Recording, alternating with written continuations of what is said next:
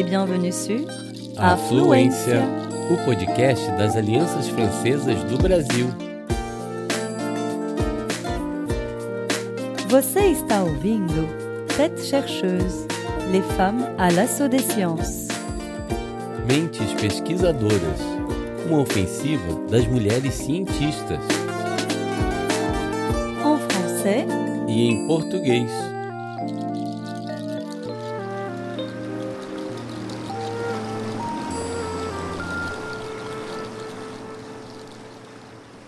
2018 na Nova Caledônia. Cíntia Sinhoe, 25 anos, pisa em sua terra natal. Ela saiu de lá seis anos antes para estudar na metrópole. Com diploma universitário de tecnologia, licença e mestrado no bolso, agora doutoranda, ela toma a decisão de voltar. Ela pensa em continuar sua tese na Universidade da Nova Caledônia, em parceria com a de Limoges, na qual fez seu mestrado. Seu tema de estudo: Química Orgânica aplicada à proteção do meio ambiente. Seus motivos para voltar à Caledônia também são pessoais. Sua avó, com quem Cíntia Sinhoe mantinha uma relação privilegiada, acaba de falecer. Essa morte mexe profundamente com ela. Ela também a lembra das razões pelas quais decidiu estudar ciências. Cíntia Sinhoe vem da tribo Kanak de Doquim e cresceu na ilha de Lifu, a mais extensa do arquipélago das Ilhas Lealdade, uma das três províncias que formam a Nova Caledônia. Sua infância se passa em contato com uma natureza exuberante. Vive-se do campo, coleta-se água de chuva e, sobretudo, trata-se pelas plantas. Sua avó e sua bisavó, que ela também conheceu, lhe transmitiram esses conhecimentos ancestrais. Durante toda a sua infância, Cíntia Sinhoe observou essas duas mulheres proporem remédios naturais e tradicionais a todos que vinham se consultar com elas. Graças a seus antepassados e ao modo de vida familiar, a jovem Cíntia toma consciência muito cedo da riqueza da natureza que a cerca, assim como da importância de preservá-la. Com suas florestas, seus recifes de corais, sua fauna e sua flora, a Nova Caledônia é uma joia da biodiversidade mundial. Mas ao crescer, nos anos 90 e 2000, sobretudo ao ir para a capital, Númea, para trabalhar, Cíntia Sinhoe observa os estragos da poluição, das águas em particular, e da exploração exagerada da natureza.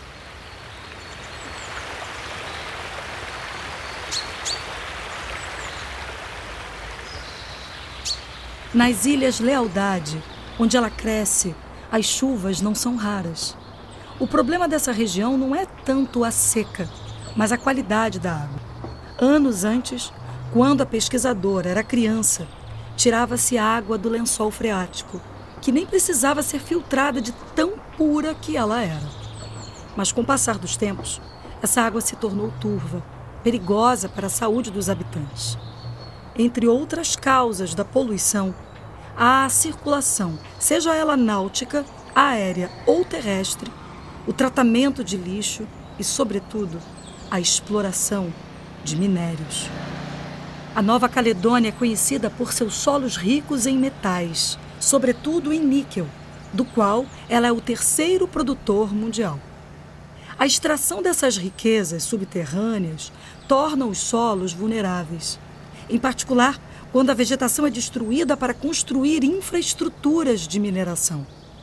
Quando chove, a água leva a terra nua e despeja nos rios. Com ela vão as partículas do solo, entre outras, cobalto, cromo e, sobretudo, níquel, que vão poluir a água de forma duradoura. É um dos problemas principais da Caledônia. Um problema ao qual Cíntia Sinhoe se dedicou para encontrar uma solução.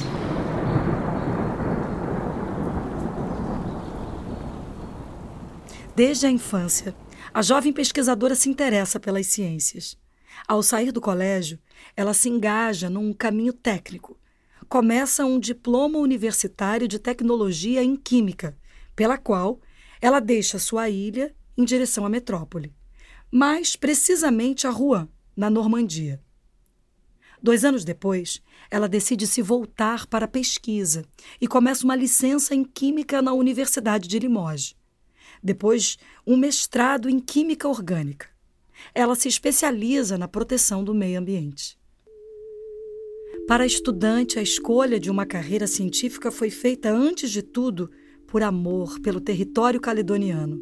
Nesse sentido, sua ligação à Universidade de Limoges não é banal.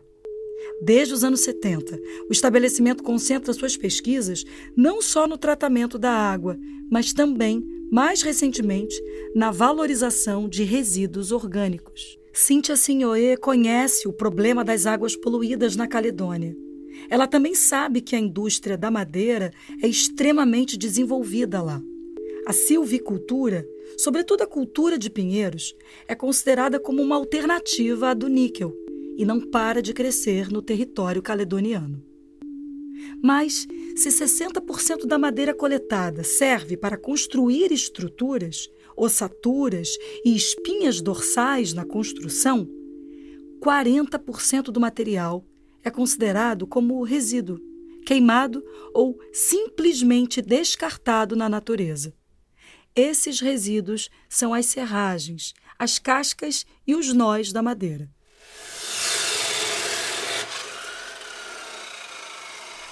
Graças aos anos de pesquisas, os cientistas da Faculdade de Ciências de Limoges determinaram que as cascas de madeira podiam ser transformadas e reutilizadas para filtrar os metais pesados que estão presentes na água. Cíntia Signoé entende rapidamente o interesse desse estudo para a Nova Caledônia. Quando ela volta a pisar na terra caledoniana em 2018, a nova doutoranda quer tirar proveito dos seus conhecimentos para participar da conservação do ecossistema caledoniano. Em colaboração com a Universidade da Nova Caledônia de Limoges, ela começa uma tese de doutorado sobre as propriedades moleculares dos resíduos da silvicultura. Valorizar os resíduos orgânicos significa encontrar, no que se considera como sendo a descartar, propriedades que podem servir a outras indústrias. Esse conceito faz parte da ideia mais global de construir uma economia circular.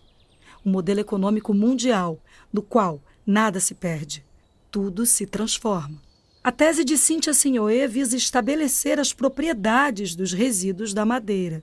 Eles podem servir, como foi demonstrado em Limoges, para filtrar a água e, assim, responder ao problema da poluição a metais pesados. Mas isso não é tudo. A pesquisadora quer provar que esse material natural é repleto de biomoléculas utilizáveis e extremamente preciosas para as indústrias farmacêutica e cosmética. Entre toneladas de resíduos da madeira que são queimados ou descartados a cada ano na Nova Caledônia, há os nós da madeira apesar de inutilizáveis na construção, são de grande riqueza molecular.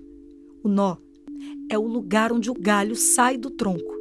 Então é uma zona de vulnerabilidade para a árvore, pois a todo momento esse galho pode se quebrar. Quando isso acontece, vê-se aparecer a resina, que protege a madeira nua das agressões externas, o clima, os insetos, os microorganismos. Essa parte do tronco é extremamente resiliente e rica em biomoléculas com propriedades anti-inflamatórias, antimicrobianas, anticancerosas e antifúngicas. Com essa tese, Cíntia Senhoê consegue ligar sua paixão pela ciência e os conhecimentos herdados das suas avós. Pois, se ela escolheu o caminho científico, a jovem não esquece a importância do conhecimento tradicional. E encontrar remédios pelas plantas é se inserir na herança direta das mulheres da sua família.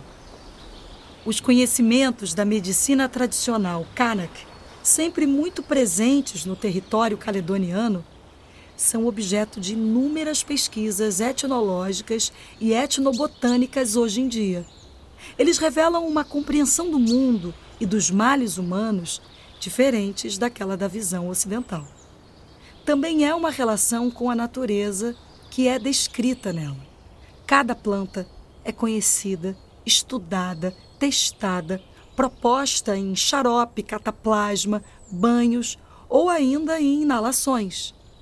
Sabe-se quais curam males digestivos, dores de dentes, dores musculares, queimaduras, quais têm propriedades antimicrobianas, sedativas ou ainda abortivas.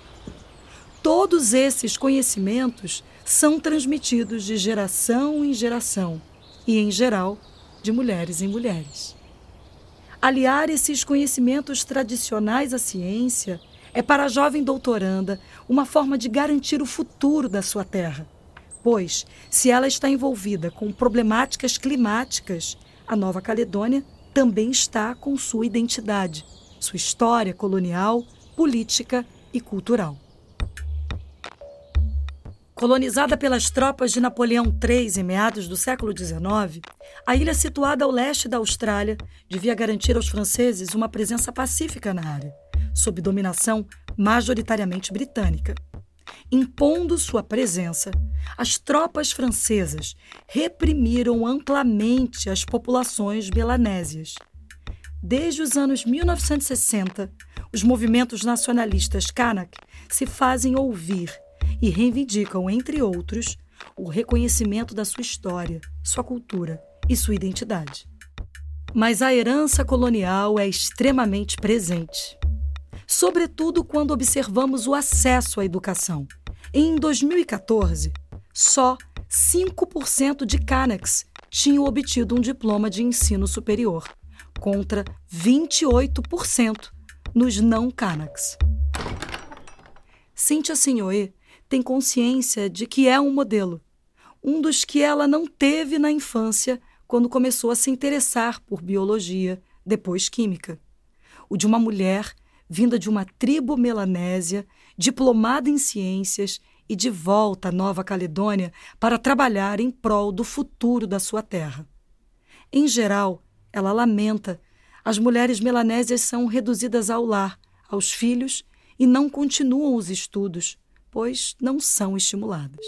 Em 2020, Cíntia Senhoe vê suas pesquisas recompensadas com o prêmio L'Oréal Unesco para as mulheres e a ciência. Ela faz parte das 35 premiadas escolhidas a partir de 700 candidaturas. Esse prêmio oferece a ela não apenas um apoio financeiro de 15 mil euros, mas seu trabalho também é posto em evidência aos 28 anos. A pesquisadora está terminando seu doutorado e se prepara a fazer uma escolha difícil. Ela sabe que ainda não há muitas oportunidades de pesquisa na Nova Caledônia. Será que ela deverá sair novamente do território que ama tanto para continuar sua carreira? Ela espera poder encontrar um jeito e se dá o direito de imaginar uma vida ideal na terra caledoniana. Uma vida em contato com a natureza, junto daquelas e daqueles que ama. Cíntia Sinhoê imagina um local de vida ecológico, com um jardim onde cultivar as plantas medicinais sobre as quais suas avós lhe contaram segredos. E, sobretudo, um cargo na universidade local, que lhe permitirá colocar sua trajetória e seus conhecimentos a serviço da Nova Caledônia.